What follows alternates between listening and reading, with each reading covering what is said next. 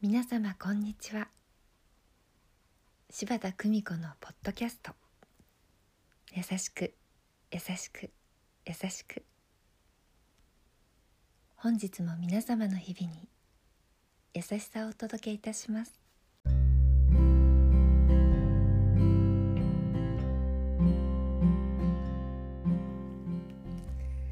見取り師柴田久美子でございます。見取り師さんが現場でとても大切にしている言葉は「大丈夫です」という言葉です。皆さんは自分に「大丈夫」と言ってあげていらっしゃいますか？生まれた時生まれただけで大丈夫。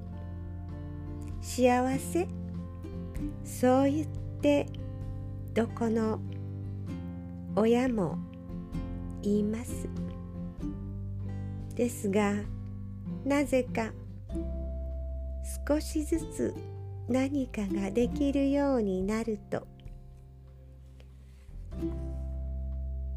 あれができなきゃダメ。そんなふうに言われる。そしてだんだん自信がなくなって自分に「大丈夫」と言ってあげられなくなる。大丈夫です。だって生きているだけで大丈夫です。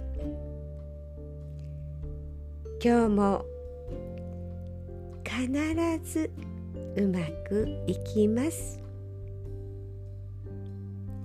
優しく優しく優しく生きていきたい。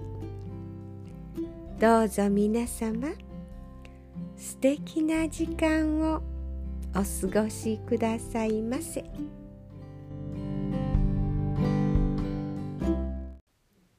お聞きいただきありがとうございました